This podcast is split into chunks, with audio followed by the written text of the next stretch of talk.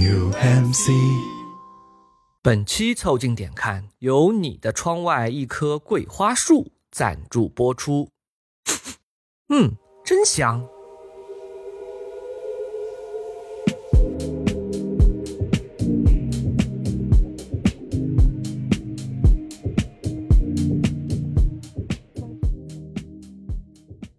凑近点看，屁事没干。这是宇宙模特公司的三个小兄弟为你带来的一个向往摸鱼、寻找观点的都市生活观察播客。我是李挺，一个欲说还休的胖子。我是包账号，一个开始上火的年轻人。我是江科，人已复工，脑子还在休假。你们可以在各大播客平台、微信公众号关注、订阅、凑近点看，这样你就不会错过我们的任何更新。如果听到什么地方让你脑洞大开、深以为然，也请别忘了为我们三键三连、评论、转发，并且标记为喜欢的单集。如果你想和更多凑近点看的 amigo 们深入交流、共享摸鱼时光，也可以加入到我们的微信群里来。只要微信搜索拼音“宇宙模特”，添加小助理，很快就可以加入到我们中来喽！快来玩吧！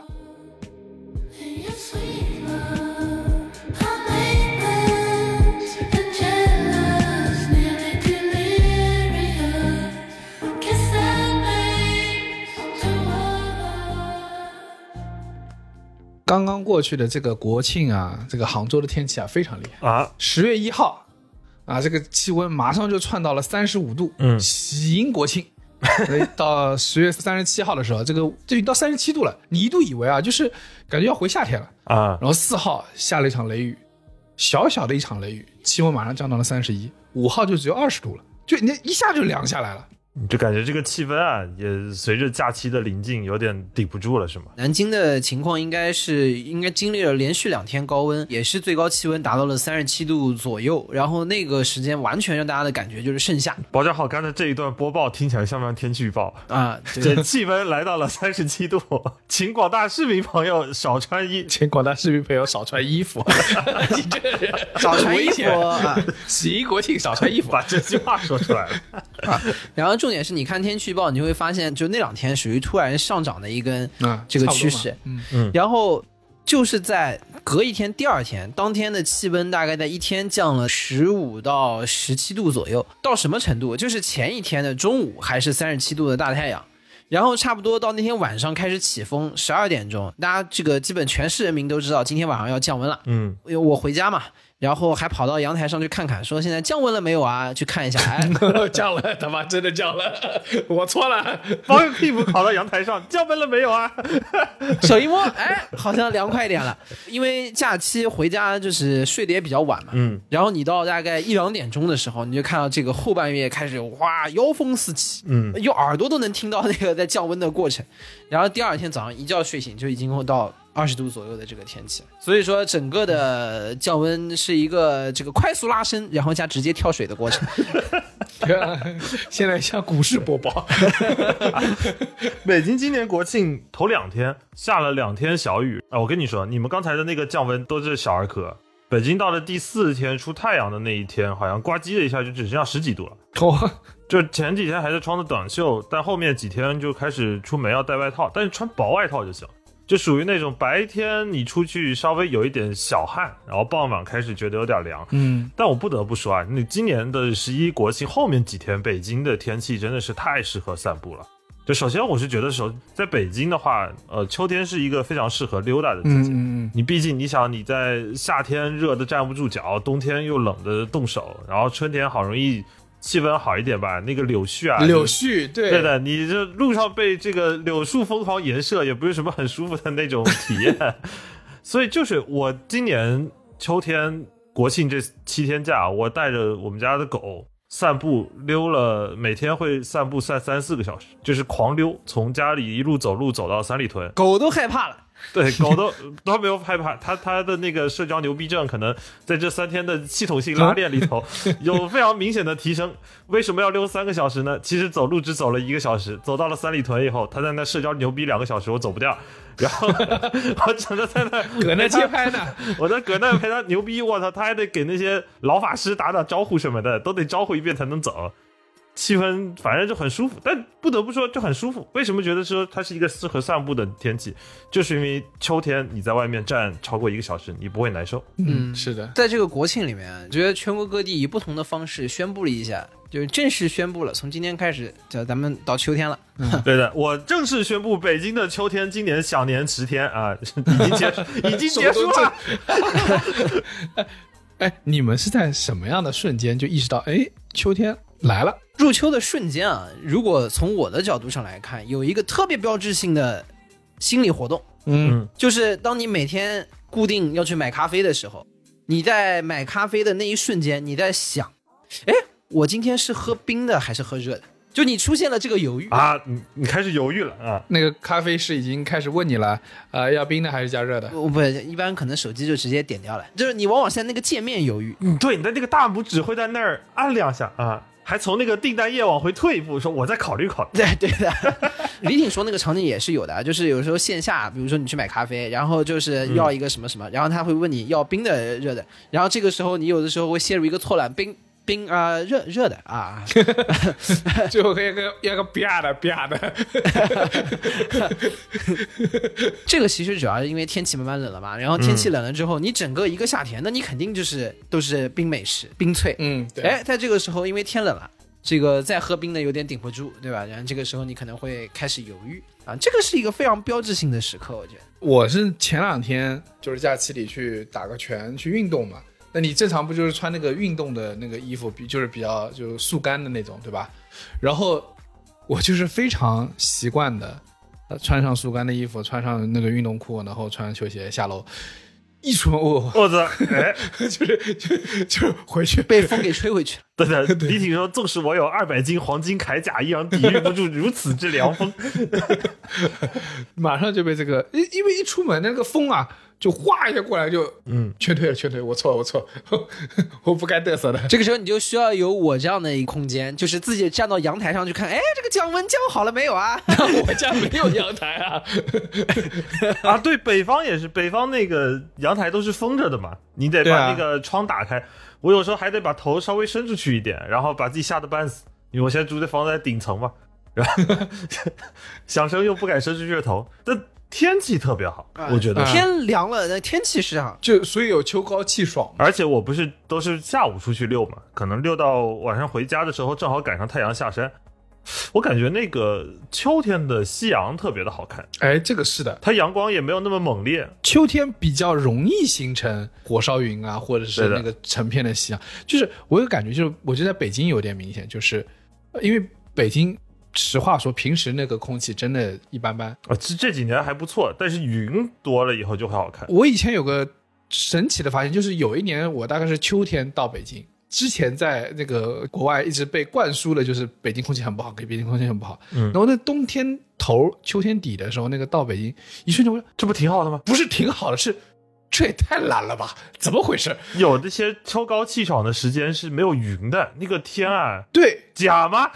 对，这这个背景也太假了。假了。呃，我后来去了，就同样在这个差不多的时节去了几次北京之后，我发现一个事儿，就是好像北京到秋和这个冬的这个转折点的时候，就是天会变得特别蓝。然后呢，后来发现应该可能是啊，冷空气来了也可能是国庆来了，反正啊，对啊，下命令，也是有道理。下死命令，现在需要你来。要求你来，你给我来，什么时候变灰等通知，好不好？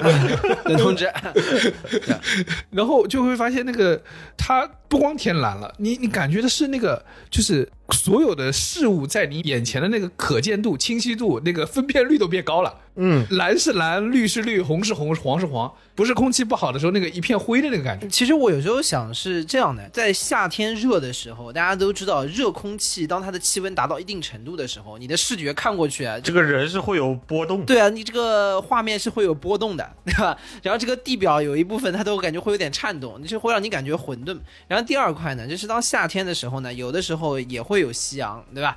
呃，但是很多的时候，夏天和秋天的状态不一样。秋天因为天气凉爽下来之后啊，人更舒展开阔。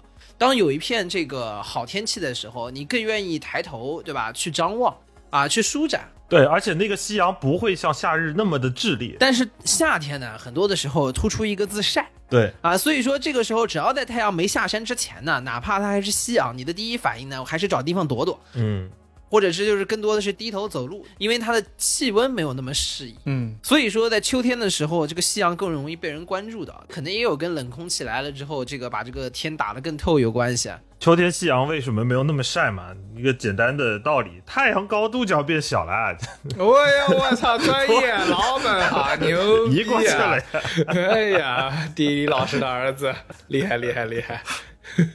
你要在以前这个，你根据那个像《权力游戏》里面，像龙妈，她一般就或者欧洲贵族啊，一般都会有自己的名字，然后还会说自己是谁谁之子，对吧？啊，雷神就会说自己是奥丁之子啊，然后还有什么头衔？你以后就是江科地理老师之子，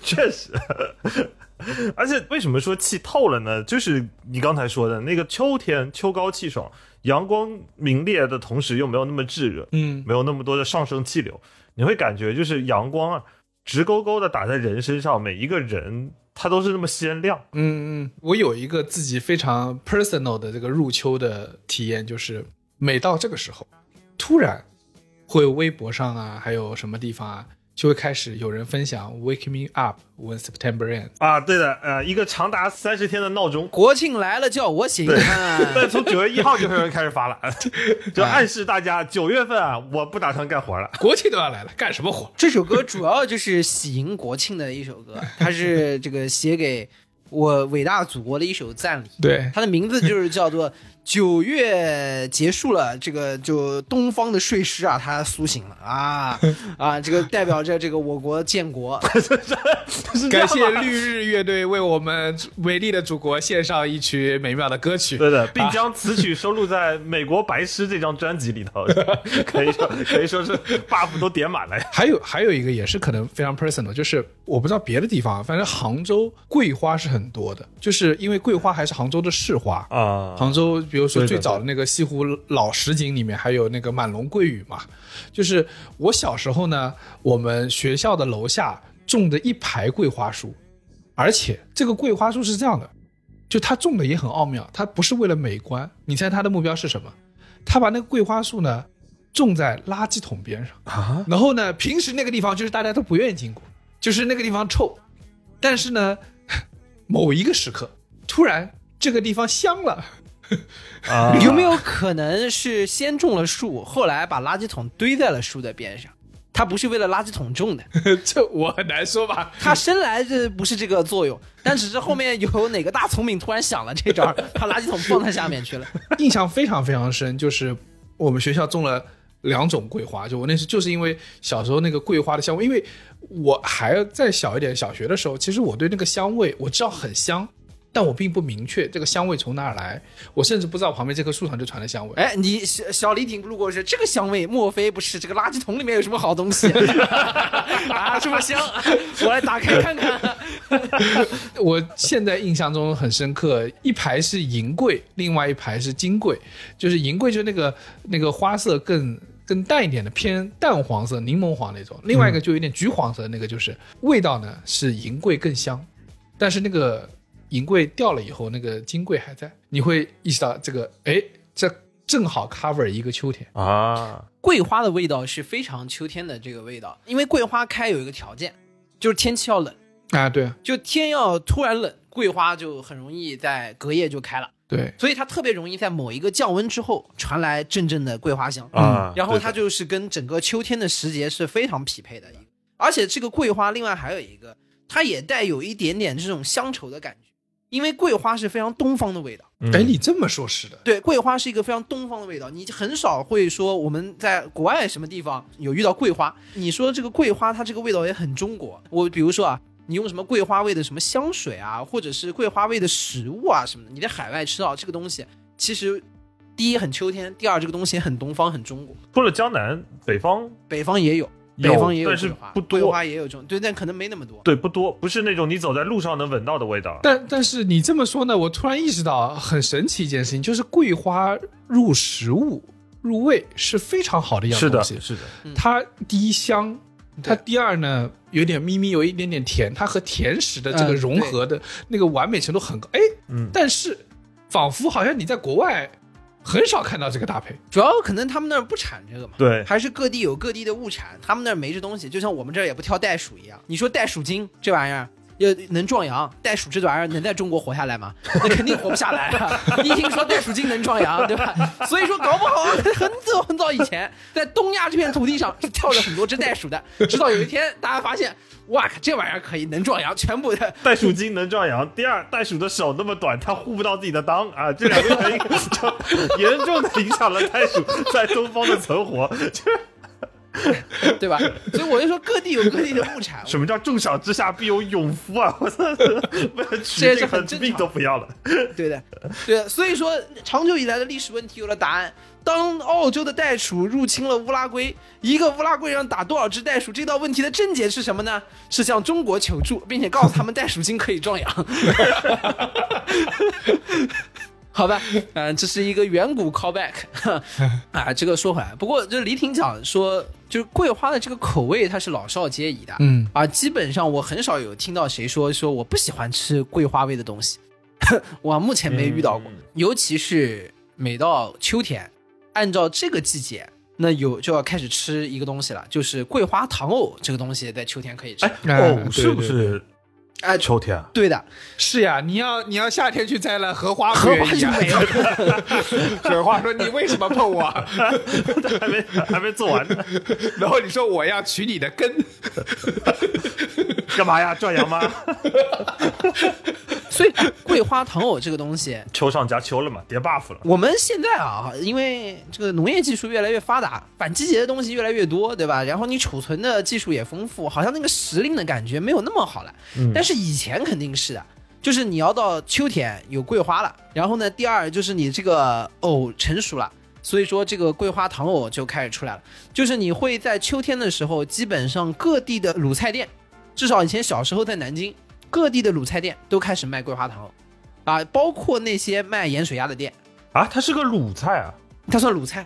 桂花这在卤菜店里面会卖，哦，”它不是咸的，但它也是那样的制作流程。我知道，我知道，它是有那种，它有那种糖色，有点像是卤出来的东西，但是我没想到它会放在卤货店里头卖。主要就是因为它是做好冷着的东西。逻辑要么就是买冷菜嘛。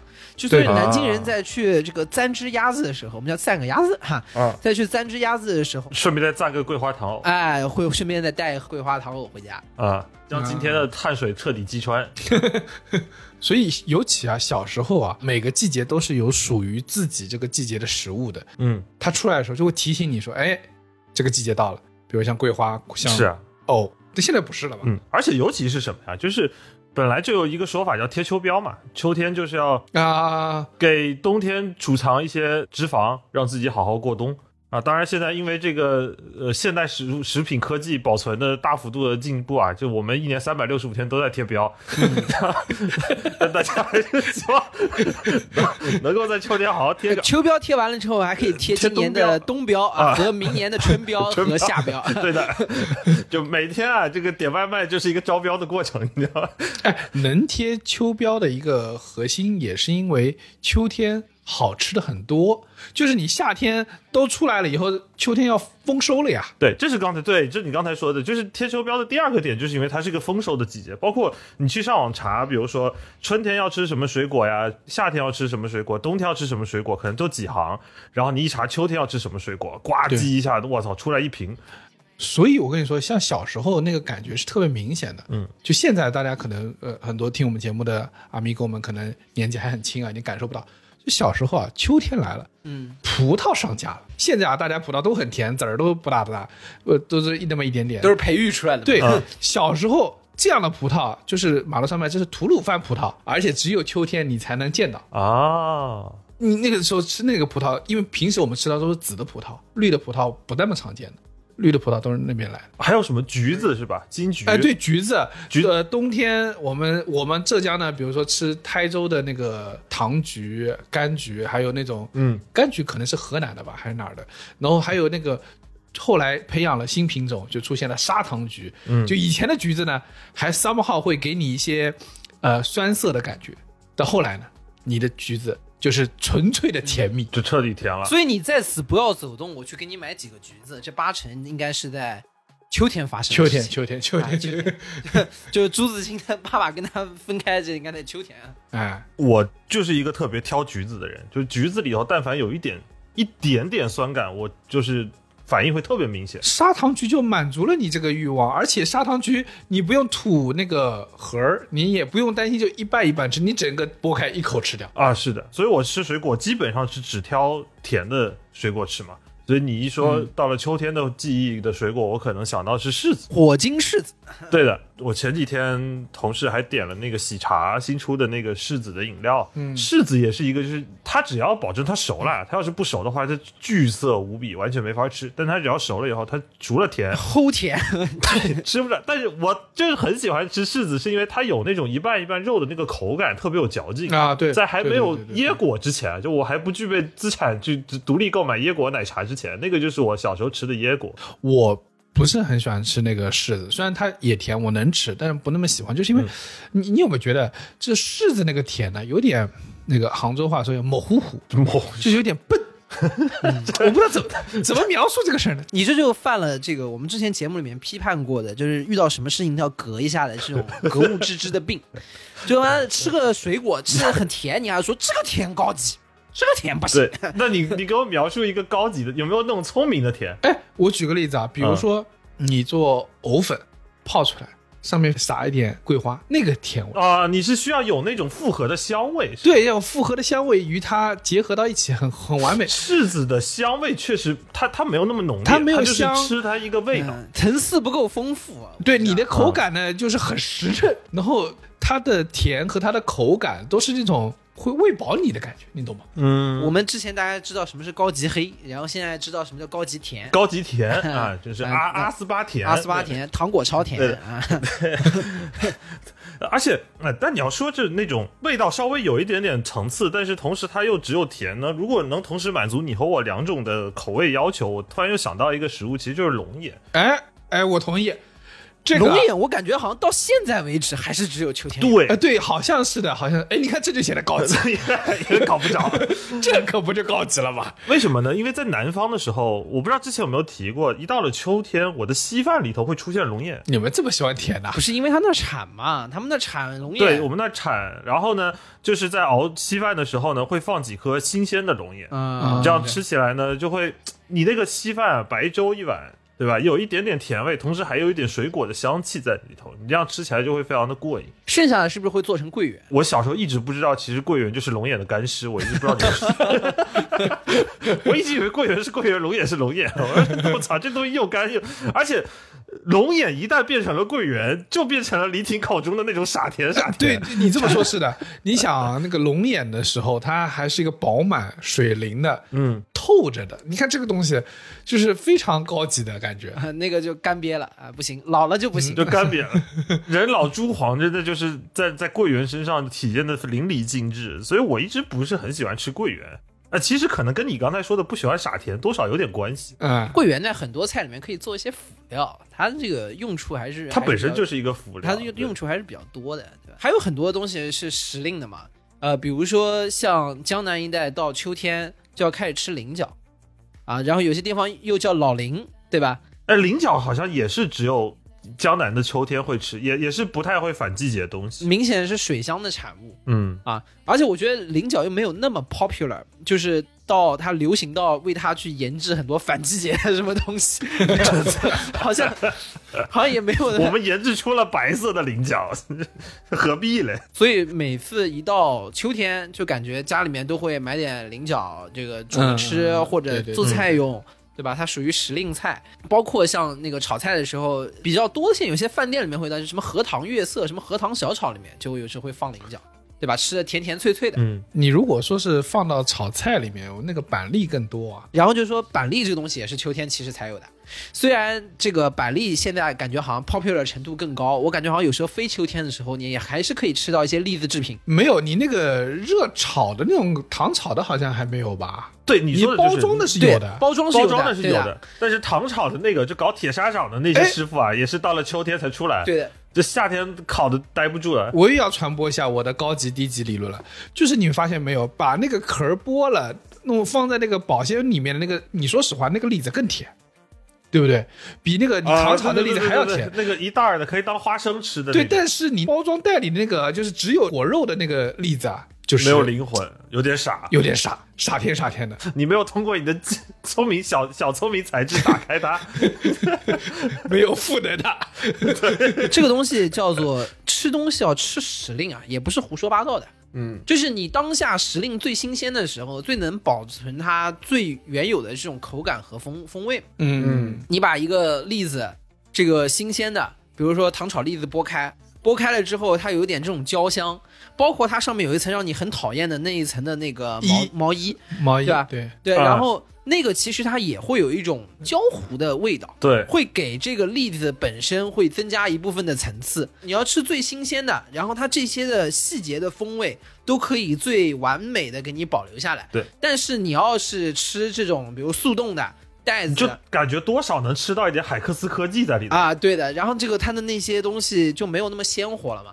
这个其实跟海鲜一样啊，就是你冰鲜的或者冰冻过的，一定没有你吃最新鲜好。哎，而且我这个有个好奇，你说那种就是包装袋里面就是那种真空包装里面那种栗子，它应该都是泡过糖水什么之类的，它甜的有点过了吧？啊、具体这个就不知道了。然后可能有泡的，有没泡的，都是科技与狠活儿啊，哥们儿！就 是 具体就是没有那么新鲜了。你这栗子也是在到秋天的时候就就出现了，所以你其实还有一个入秋瞬间，虽然糖炒栗是很多人冬天的记忆，但你在路上闻到糖炒栗的这个味道的那一瞬间，其实就是标志入秋了，对吧？嗯就秋天到了，栗子开始上市了。天气凉了，那个车才好出来。然后抬头抬头一看，一片夕阳，这个很清澈，对吧？这个就是秋天，对吧？而且家里会把那个栗子就开始慢慢的渗透在一些平常已经可以做的菜里面，然后就比如说平常也可以炒个鸡肉，对不对？哎，嗯，就栗子烧鸡了。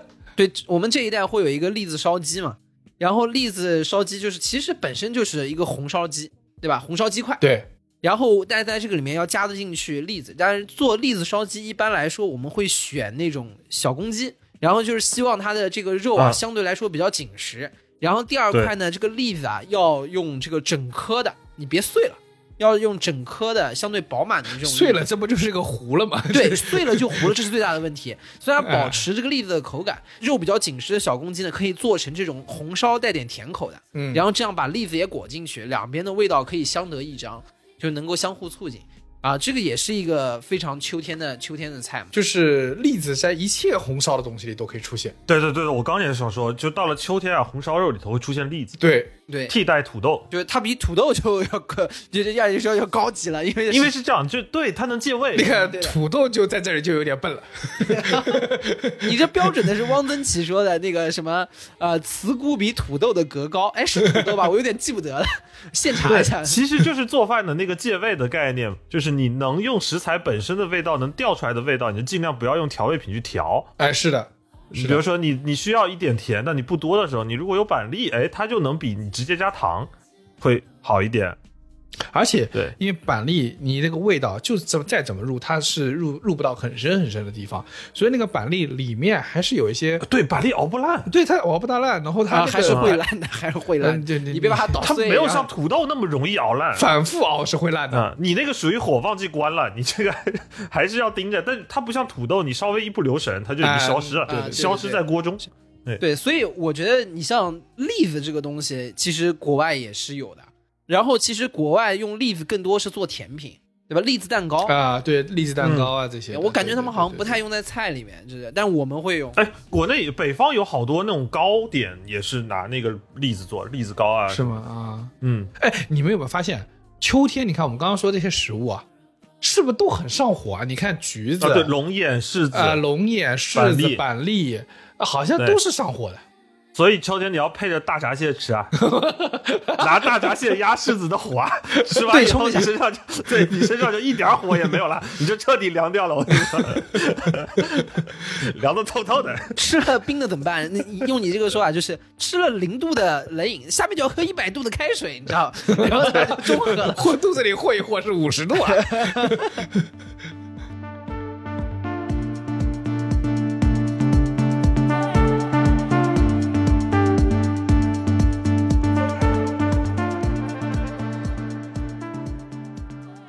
所以你看现在啊，秋天以前啊，就是在我们的这个小时候的季节，就它是非常一个丰收的季节，就是呃整个天都是已经开始啊慢慢的嗯，冷下来，然后开始收拾了，然后就是水稻被收割起来了啊，整片薰衣草的田都紫掉了，对吧？就是它会形成一个所有的作物开始收割的这么一个时候。对，这就是为什么就互联网公司就很懂秋天啊。嗯到了秋天，你就开始要收割你的那个第一上半年的业绩了。啊，S Y 的业绩啊，这互联网公司评评价一般都是放在什么三月九月嘛对，。也到了收获的季节啊。那看看你今年播了多少种子啊，把你春天的种子好好看看，你今年都干了什么事儿。因为很多这个互联网电子厂，它大家是跟着那个美股上市的财年的那个计算嘛，从三月开始算，所以到九月底的时候就正好是一个 S 嘛，对，嗯，对吧？确实都不容易啊。嗯，嗯，蚊子也不容易，对吧？到秋天的时候，蚊子也变少了。蚊子，哎今年的饭还没有吸够呢，结果就消失了。对的，蚊子也变少了，就是秋秋后的蚊子蹦跶不了两天了。然后，但是好像原话是秋后蚂蚱，好像吧？不是害虫到了秋天都会变少。因为它的生命只有这么长，你知道吗？当你到十月份被一个蚊子叮了，八成这个蚊子啊可能是一个已经八九十岁的老蚊子了。但这个蚊子呢，哎，一旦叮到一块好肉啊，秋天的蚊子啊就会拼老命的作。就是我这好不容易我就要死了，嘿，我操，喝了喝到狂欢，而且李挺，你那天给我介绍那个蟑螂药，后来我试了一下，也是到了天气凉了以后，就我们家里真的一直都没有了。我也不知道是药好用啊，还是还是虫子就是 也也 也回去找糖炒栗子去了，就不来我这儿。你这么说的，我们也很难做这个归因了，因为你这个时间不大好啊。哎，你看啊，就是秋天啊，这种就是收割的季节、丰收的季节。其实我不是刚才九月去那个喀纳斯嘛，就是新疆的喀纳斯，我正好遇到了这个夏天的结尾和秋天刚刚开始的那个样子，就秋天慢慢的在我眼前出现了，就是所有喀纳斯的树叶，本来喀纳斯最漂亮的时候就是秋天，但你会看到这个所有的树叶都开始变色了。嗯，然后在你眼前是有层次感的，就是山间还有那个白桦树，它变成金黄色，嗯，叶片啊，甚至能觉得感觉它很薄，但又很多还在上面，配着的那个葱绿色的那个啊西伯利亚云杉。其实我那时候就想说，走的时候刚好看到在正在变，在你可从绿色到黄色这个变的过程中，它那个层次感也很漂亮。但是我就会觉得，要是能再多待这么一周，哎，那就到最好的那个喀纳斯的时间，就可以看到整片金黄的那个禾木古村，嗯，那个是非常非常漂亮。对，而且在当地，尤其是这种北方的天气，到了秋天，嗯阳光也是金色的，对，树叶也是金色的，然后又是一个巨大的平原，把这两个金色互相的反射，就完整的、非常震撼的呈现在你面前，就是说漫山遍野的黄嘛，漫山遍野就都是。啊，很开阔。对，Life is golden。好在你回来了呀，这不然你就得在当地被人才引入了。我操，那你就 你就只能在那金黄的叶面里想办法送点外卖什么的。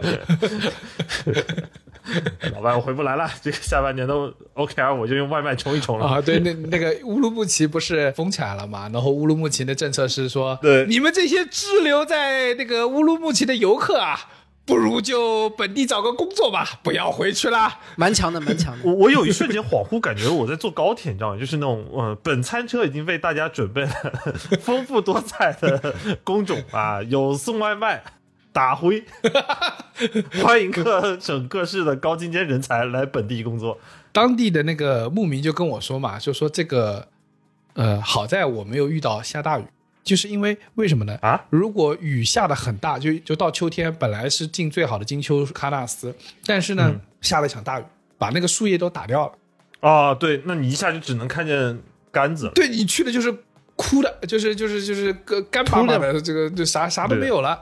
现在呢，树叶没落下来，漫山遍野的就黄，你才能感受到。啊，我有时候会觉得秋天啊，它的内核上有一份就是最后的美，就是果实我是没了，对吧？你们大家都已经拿走了，对不对？我也不会再有产出了，我也即将凋谢了。但是最后会有一份那个完整的鲜艳的颜色会出现。然后你在那个禾木，你看到就是晨雾炊烟之中，你不会有那种特别说，你就算是整片金黄色，你不会有那种磅礴的感觉，反倒是那个乌鸦飞过的时候，会有一点点那个温和的这种哀伤。啊不会有磅礴的感觉，但有点呼兰的感觉。啊，那那那有点哀伤啊，有点换不过气。有什么哀伤的的废话？你看的都是他们的尸体啊，那能不哀伤吗？你这 不，你我我是在想，就是说这种丰富的色彩，其实是有种感觉是，可能我需要完成一些我的社会任务。嗯我的社会任务就是我要做生产，我要产出果实，我要去播种。此时此刻呢，我都已经结束了，呃，那我剩下的时间不多了，那我就尽情的玩一玩，给我这种感觉。所以我会觉得他那种磅礴的，也不能叫磅礴，就他那种漫山遍野的金黄色中，还是得叫王建国啊！我要玩一玩。就他那个漫山遍野的那个金黄色中，还是有一份小小的那种哀伤的。嗯，就是你这么说呢，就是我会觉得啊，像什么啊，你这想象力也蛮丰富的。我们有时候你不觉得吗？在我们江浙这边也能看到那种枫叶和梧桐同时出现的时间，嗯，嗯，就是橘色、金色，梧桐的叶子要掉一会儿，对，因为梧梧桐的树叶不是一夜间全部掉光的，梧但老的梧桐树，呃，是长得非常茂密的。然后它的这个树叶黄也是慢慢慢慢黄，慢慢慢慢落，所以说梧桐的落叶要落很久。以前那个扫街上要扫很久，对对对对对哎，南方的落叶是不是都不会是那种一夜之间消失的那种？对，然后它这个个尤其最主要是杭州和南京都是那个法国梧桐多，对，啊因为它是很茂密的，然后它会持续的落，持续的落。对，而且南方也不会有那种什么一阵特别凛冽的妖风也会有大风大雨，这也都会有。但是重点就是它足够茂密。啊，挂得住。当然，你最终是抵不过时间，你到冬天的时候还是会秃掉，嗯，你还是会秃。所以为什么李挺会觉得哀伤嘛？那种他那个错落的那个感觉，就是枫叶和梧桐那种呃深红色和那种金黄色结合在一起，我会觉得啊有点点那个什么意思。有点就喜迎国庆嘛，又红又黄的，也就是我的主题色，所以就说的很有道理，你知道吗？你这听起来一点都不哀伤。喜迎丰收了，你知道吗？我们在十月九号录这一期，一点都高兴不起来。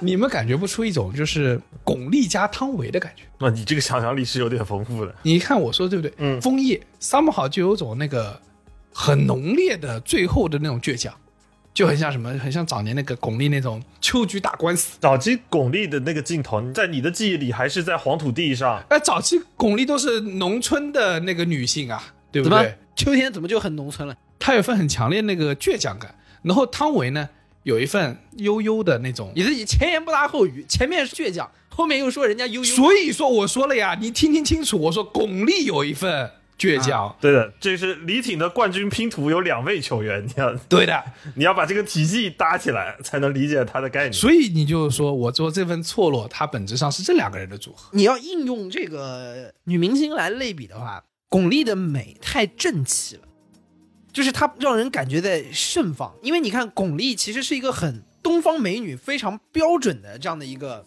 感觉，对吧？你会感觉她应该就是皇后，所以就是她的这个感觉，你很难让人觉得她有这种就是要败落的这种这种感觉。你反而汤唯，你说带着一丝这个神秘和忧伤，这个倒是感觉还是很对的。嗯，巩俐有点太绽放了，她的那个气场极为的强烈，很难会有这种感觉。后期她就像巩皇了嘛，当一个人特别的火力全开的时候，你很难让他感觉会有那种秋天的感觉。所以我说的是早期那巩俐的感觉。因为早期在黄土地，还是本质的背景，还是有一种那种颜色嘛，那啊个色彩的、也是也是，色彩的印象太深了。嗯，但是你要说人啊，我其实没有太想到女明星，但我反映到第一个人是金城武。就我觉得金城武身上其实是有一点那么个意思的。就是要有这种呃哀伤神色的这种男明星，他也很容易搭进来，对对吧？但昨天我们不是在聊的时候还在想一个金城武，一个梁朝伟，但我仔细想想，我就觉得梁朝伟有一点太太矮了。太矮了，有点冬天衣服没穿够的那种感觉，就是真的太冷了。尤其你看他荧幕以外，就尤其什么线下见面会的时候，这个非常拘谨的样子。啊，是我其实知道这个人不是因为他的电影，我是最早是知道有个游戏叫《鬼武者》，特别早的时候的一个 PS 上的一个游戏，那个游戏的主角是以金城武的面相给造出来的一个男主角，然后让我第一次认识到这个艺人。从那个时候开始，就有一种很强的浓烈的色彩，因为他又是一个日本的一个武士形象，但是他又是一个嗯嗯带有混血气质的人。你看啊，他首先是一个刚毅的形象，对吧？武者他对首先是一个刚毅的形象，但是他又要有这种伤感的气质，有一份衰败在里面。他才能符合秋天的这个场景。再加上它最近曝光量又不是特别高，对吧？让你不自觉的就对他有一点哀伤。还有就是，你看那种特别柔弱的，也没有办法做秋天的 那个就像冬了，太盛的也不行。你说那英，感觉一巴掌把谁呼死，那感觉也不对啊，对吧？那英替你把灯拍了起来。比起明星，可能有一些这个文艺作品里面的场景，它这个会有你们刚刚说的这种气息或者是场面也好，比较有名的就应该是当年张艺谋拍《英雄》的时候，你们还记不记得张曼玉和章子怡在、啊，对的，英雄有一幕对有一幕打戏，两个人是在一片落叶当中去打的，应该是比较早的这个中国电影历史上的一个比较经典的打戏桥段。嗯，就是章子怡和张曼玉两个人都是一身红衣，然后在漫天金黄的落叶里面，两人有一场打戏。我是没有看过英雄，我很好奇他们为什么要打，是因为撞衫了吗？呃，有这种可能性。那部片子是这样的，那部片子从头到尾他们都在转衫。你换了衣服以后，所有人衣服也都换了。老谋子有三个主色调，怎么还跟我撞衫呢？真干死你！到了这一步终于忍不住了，我操！你别再学我了。章子怡，你别再学我了。张曼玉，明明是你在学我。我操！中国第一部大片竟如此幼稚，对对令人啧舌。对，因为本身英雄其实是个悲剧故事嘛，这几个刺客最后是不可能成功的。可不是嘛，撞衫的时候就打起来了。对的，这样的一个悲剧色调的这个剧情当中，在漫天的落叶里面打斗啊，给他的设定就很秋天，秋的很明显啊，没有什么这个隐喻的地方。嗯，我那在想呢，就是那种秋日的哀伤啊，还有可能来自于一种就是那个夏天的过度消耗。就不是有一句老话叫那个“夏天过后无病三分虚”嘛？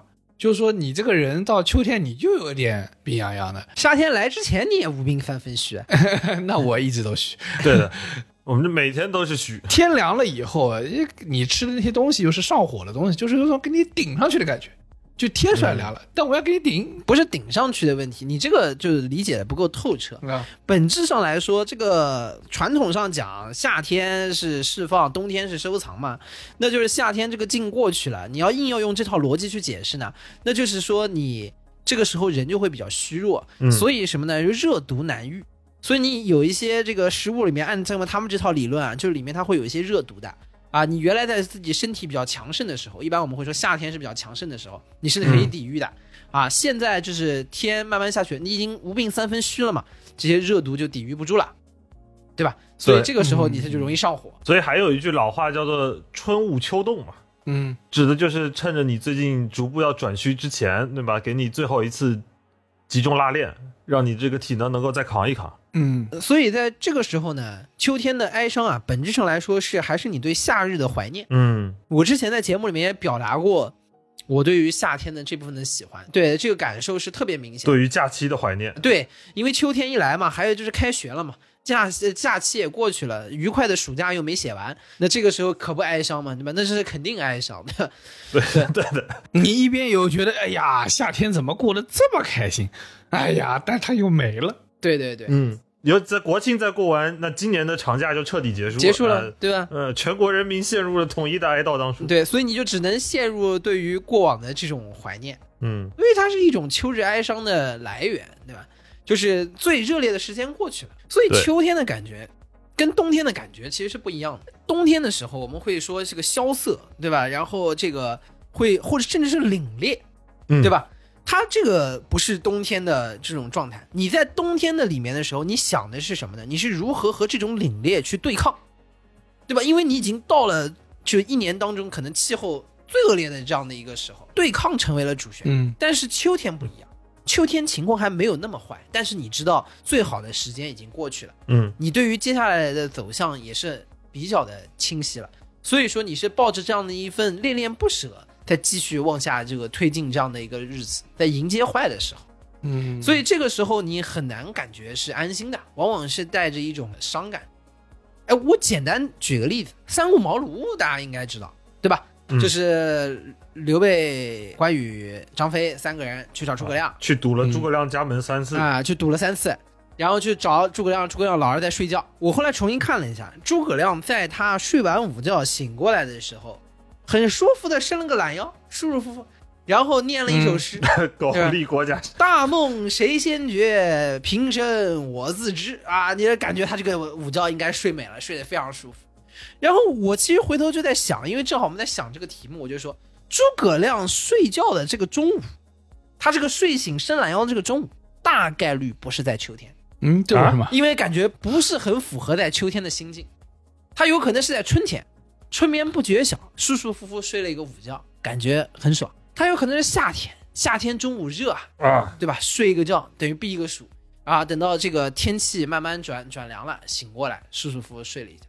它有可能是冬天，对吧？外面这个北风吹雪，屋里面这个烧着热炕，哎，也很舒服。秋天感觉不是很有这个心境，一觉睡醒之后，感觉天气又凉了一些，树叶又掉了一些，生气，生气又浪费了一那 也天时间。不至于吧？对，也不至于，也不是生气，但你还是会觉得有一点哀伤，不至于这么志得意满。我始终觉得就是这个感觉，它不在秋天，你知道吗？这个东西它有点微妙，但我觉得就是秋天始终就透露出这样的一种情绪。你想那个秋天整片泛着的黄色，嗯这个黄的这个金黄金黄的气质啊，它就像很像那个泛黄的老照片，或者是那些古老的油画。大家看我们的封面啊，对吧？有些早年的那个油画，它就是始终透露着一个那个气质。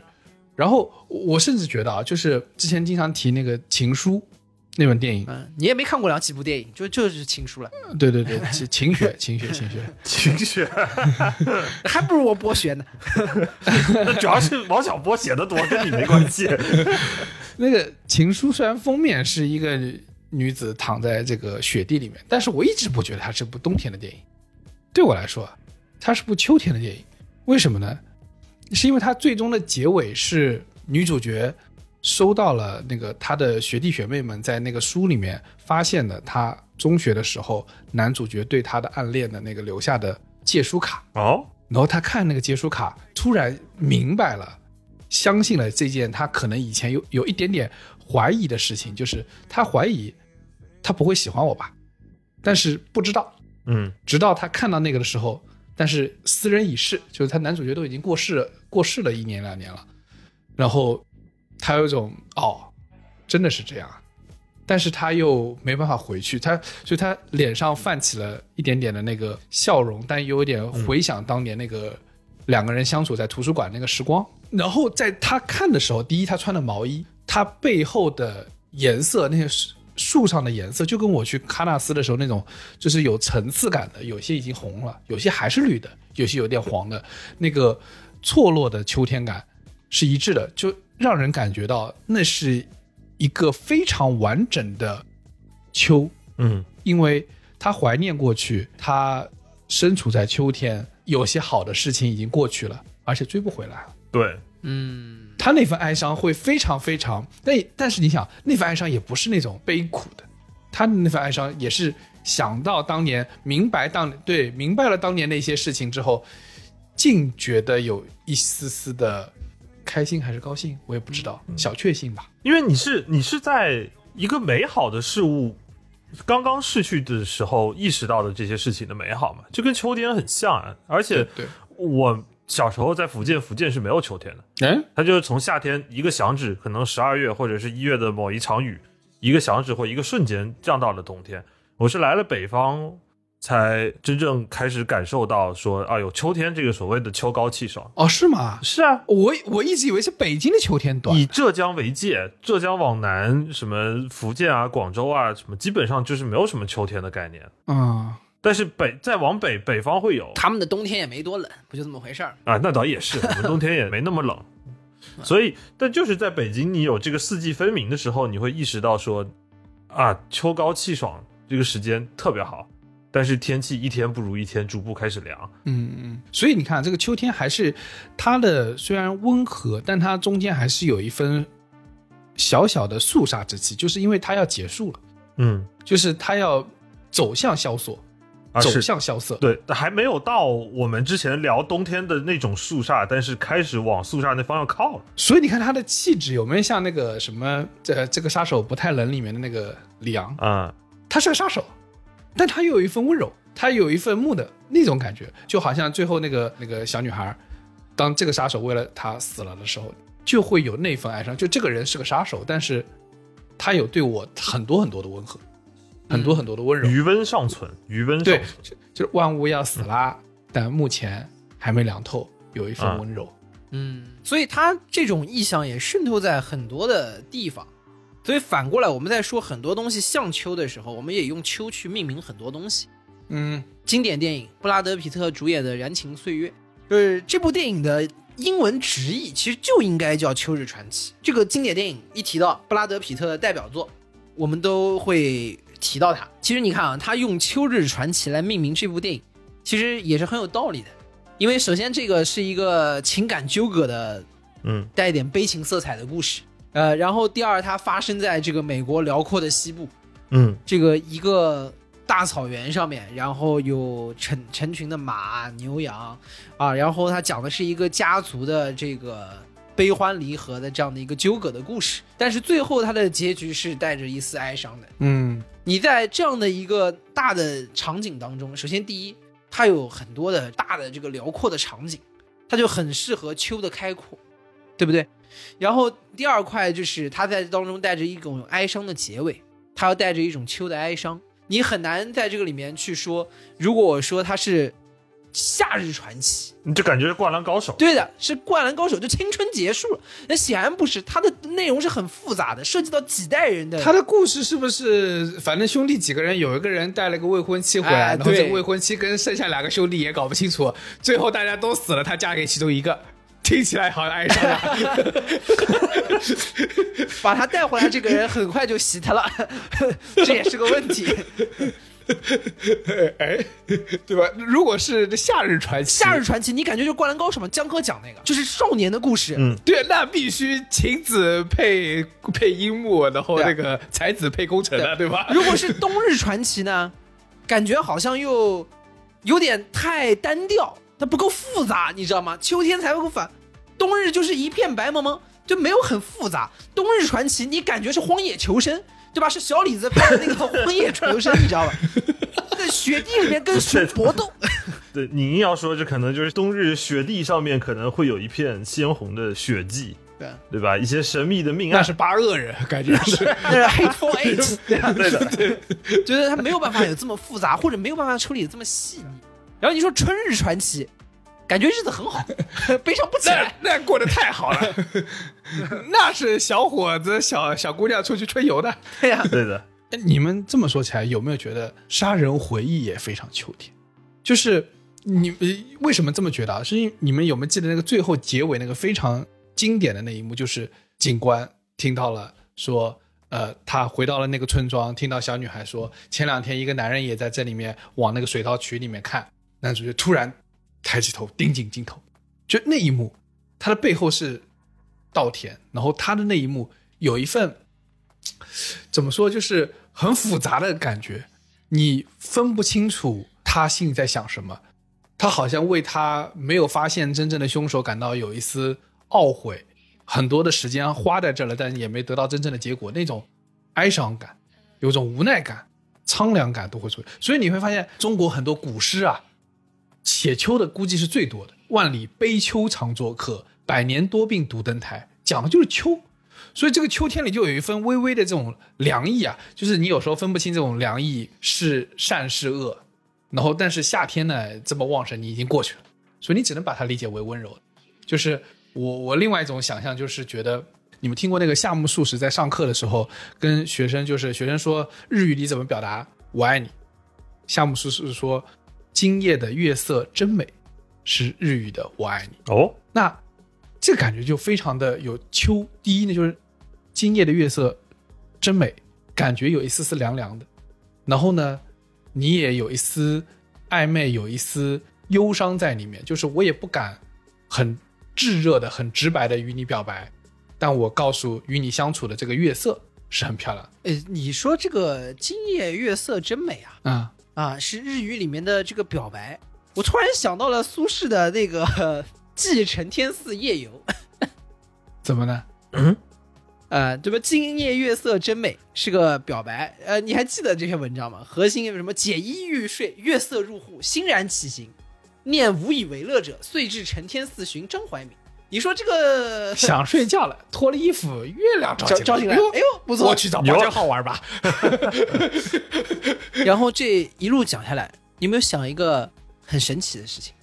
就是如果日语里面的“今晚月色真美”是表白的话，这篇文章突然 gay 了起来，对吧？苏轼临睡觉，哎，脱了衣服准备睡觉了，突然看到外面的月色很美，然后这个时候就起来，然后去敲门去找了张怀民。哎，你出来看看月亮，厉害的。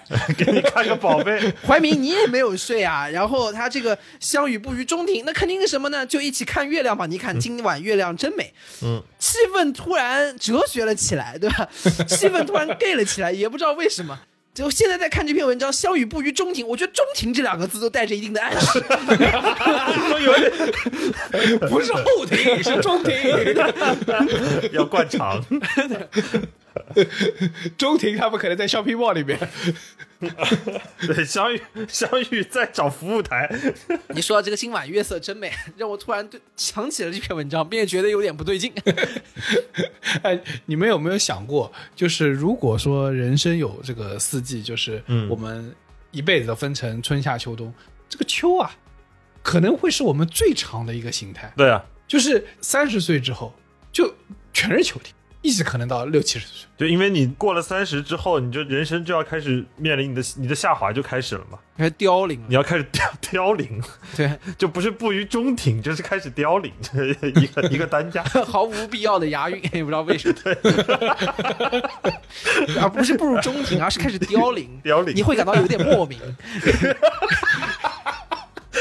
对对，因为 我就是想，你想，我昨天看球还是看什么时候，好像他们经常会说什么老将谁谁谁上场。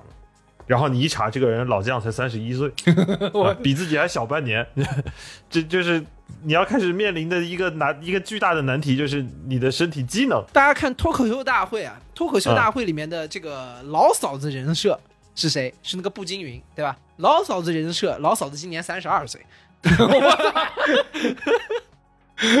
你你你要开始接受这个事情了，就是你首先第一件事情你要开始接受的，就是你的身体机能开始出现了凋零，而且这个凋零不受你主观意志所转移，哪怕你觉得自己多么青春有活力，还有很多梦想要实现，哎，不好意思，如果你在绿茵场上，你现在就是老将一名，嗯嗯，而且你你小时候刚长大的时候，你刚刚可能开始呃学会跑步，学会开始运动的时候，那个就是你这个萌发向上，像那个春芽出土，对不对？那感觉。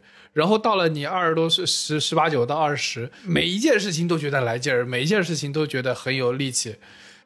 然后突然到三十岁就嗯，对，第一你身体不，第二你你感觉你整个人精神位面上也陷入了一种停滞，嗯就是你每一天的工作产出，哪怕我我可以说，哪怕你找到一份还不错的工作，你觉得你的工作技能受到了一定是是程度的提升，但是当你离开公司往家走的时候，你还是会有很强的停滞感。原因就是因为其实你做的事情本身基本上是重复的，嗯基本上是为了某一个收益和指标还服务的，你没有为自己服务。不像你在二十多岁的时候，你所有的东西你是充满好奇去做的，你带有的成就感和提升是对了你自己。对，就是因为你极有可能在这个进入人生之秋的时候，你会发现你可能在工作中啊，你会是一个更好的员工，你可能在家庭里是个很好的父亲，也可能对于原来你不懂的那些事情，你会变成一个很好的儿子，但你仿佛不会变成一个更好的自我，更好的人。你懂吗？你把每个角色扮演的更更更优秀了，但好像你很难变成更好的自己。还是那个问题，就是三十岁之后，你的人生的主题是在交付。嗯，那成年劳动力嘛，成年劳动力就是要不断的出产东西的。对的，哎哎，说的是，就是你得一直一直结果子，结果子，结果子，结完了以后有什么新的进展？好像也没有。就第二年春天的时候，好好吸一吸土里的养分，到了秋天正好再能结出类似的果子嗯，啊。然后他妈的果子还被果农摘走了，那跟你也没啥关系。对你最后留下来的就是一年不如一年的身体和和枝干。我觉得你这么说果树，我觉得是非常非常像。就像你刚刚是被种下去的时候，是你的春天的时期，你萌发的往上长，你本来只有只有很矮的一点点小树苗，哎，变大了，变大了，然后能长到一米了，长到两米了。你每一步都感觉到欣喜，每一步都是新鲜事儿，因为你从来没到过那样的高度。然后等到你昂扬了，到了你的夏，到了你最旺盛的时候，你的枝叶最繁茂的时候，哎，你突然能长出果实了。然后到一个某一个你的自己的下的剩下的巅峰，你的果实长得特别特别的好，水灵水灵的，又大，果实又结实。但你突然会发现，从此之后，你的人生就是反复的在生产这些果实。嗯，然后就跟你说的一样，这果实，哎，他奶奶的还要被别人摘走，就是你最终发现你的人生之后都在重复你长到最高的时候的那个形态，就是你每年要在春天吸收营养，到秋天产出你的果实，对一辈子就周而复始了。而且后面会发现，你可能产的果实还会一年不如一年，身体跟不上了，哎，这个很正常的。啊也跟种你那个人啊，到底有没有给你足够的养料啊？妈 妈的工资不发，我操，天天在那结果子，想屁吃。所以你要说啊，这个北京的柳树啊，还是挺朋克的。果子我就不结了，我就飘点柳絮吧，他妈嗯，对，搞你们一发，对先搞 先搞你们一发，每年春天搞你们一发我。先恶恶心恶心你们。就我我有天在想到，就是上次我们跟那个拳王录节目的时候，我就跟他说，呃，你写写书啊，写文字，写到三十多岁的时候，有没有意识到有一种感觉，就是呃，却到天凉好个秋。嗯就是这个，我为什么问他这个话，其实是因为这是我所有宋词里面最喜欢的一首词，就是辛弃疾的这个《丑奴儿》。就是你想现在回过头来再想这个话，和小时候的理解不完全一致。你小时候能理解上阙，就是“少年不识愁滋味，爱上层楼爱上层楼，为赋新词强说愁”。你把每件事情都可以讲得很深刻，把那些正义的事情放在自己身上，与所有的邪恶做对立面，你抨击这个抨击那个，然后小时候就是你要标榜自己，让自己撑起一个更好的模样，所以说你为赋新词强说愁。然后现在我更能理解这个下阙了，就是识尽愁滋味，欲说还休，欲说还休，却道天凉好个秋。他能体会，但是其实我也在想说，为什么我们现在是在这个阶段了，是却到天凉好个秋的这个阶段。你现在看你小时候是为赋新词强说愁，你觉得现在就是要却到天凉好个秋。再过二十年，你觉得现在的阶段还是为赋新词强说愁？对的，后面你还是还是却到天凉好个秋，所以它整个的一个过程当中，就是不断的会觉得，小时候逼装大了，是吧？就是秋天的逻辑嘛，就是以前觉得都不得了了，当下觉得真的是这个过不去的坎了，这怎么会这样的事情？再过了十几二十年之后看，也就也就这么回事儿。然后，但同时在那个时候，你还是没有办法跳脱出这种局限，你还是觉得你当下的事情是了不起的，你觉得十几年前的事情不值一提，现在的面临的问题比当时的困难啊要艰难的很多。所以说，在这个时候，你又在当下要天凉好个秋，然后觉得十几年前为赋新词强说什么，所以我觉得它是一种轮回，就是你在这个历史中学到的各种教训，就是你在历史当中也不吸取教训，很多的时候到那个时间点来看，还是用同样的眼光在做同样的结论。所谓的“却道天凉好个秋”，就是到这个时间，我也不知道说啥了，就说哎呀，今天天气不错，其实也就是一个你说成白话版本，就是呃，事已至此，先吃饭吧，就大概是这个意思，你知道吧？啊，对的，就还能就这么还能怎么着吧？就就就这么着吧。还能离咋的？对，对我，我觉得你这个说的是对的。然后他有一种，你为什么今时今日会有那个“却道天凉好个秋”的共鸣感，就是因为你可能想的多了，你谨慎的多了，然后你会觉得有些事情说说了又怎么样呢？说了又怎么样？就跟你说的一样嘛，就是咱也没有真的哪天吸取过教训，嗯，那说它干嘛呢？对不对？另一方面是我们到今时今日，你你好像已经饱尝一些，也不能叫饱尝吧，尝过一些真正的愁、真正的苦的时候，你会发现千头万绪，无从下手。嗯，你真的是哪句话出来或哪个方法出来就能解决所有问题吗？做不到。而且你站到一个可能曾经你的对立面，你认为是不对的那一面，你认为是保守你开始变得能理解他们了以后啊，对你再到那边，发现觉得我操，我做他更那啥了。我也做不好，嗯，对吧？那你说他干啥呢？对吧？你这么趾高气扬的指责他干什么呢？要你心烦去忧虑的东西越来越多，你会接受一个状况，就是说不是永远向上的，你可能就没有办法更好了。嗯要学会与这这种平淡啊相互能够共处。我们其实讲到最后的时候，在说秋天的一种状态，它的一种哀伤，它的一种向下啊，人给你带来的这种感受。但是我觉得还有一个很重要的点，这也就是说，我们经常在宽慰自己的一个方式，就这么多个秋天过去了，你也过去了，对吧？你也过去了，嗯就是它是一种常态，然后他也觉得是你无法避免的一个过程，但你终究还是过来。在这集最后念了那么多诗，那还有一句叫做“欲买桂花同载酒，终不似少年游”，讲的是什么呢？就是我们这个状态嘛。哎，我们还想过以前的这个日子，但是呢，终究没有办法了，少年游回不来了。啊，但是与此同时，我觉得开解的方式也很简单。你回过头来再去看这首诗的前半句，叫“欲买桂花同载酒”，不是到秋天的时候还是可以喝桂花酒的吗？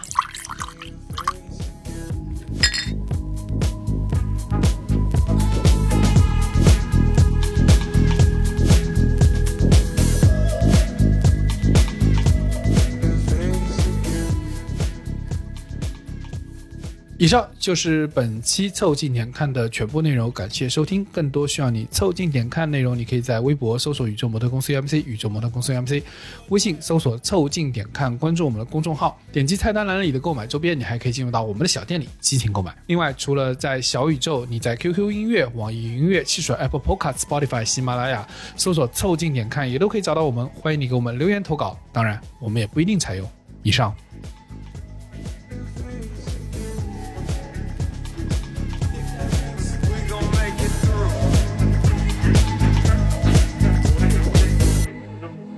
I can't wait to see your face again.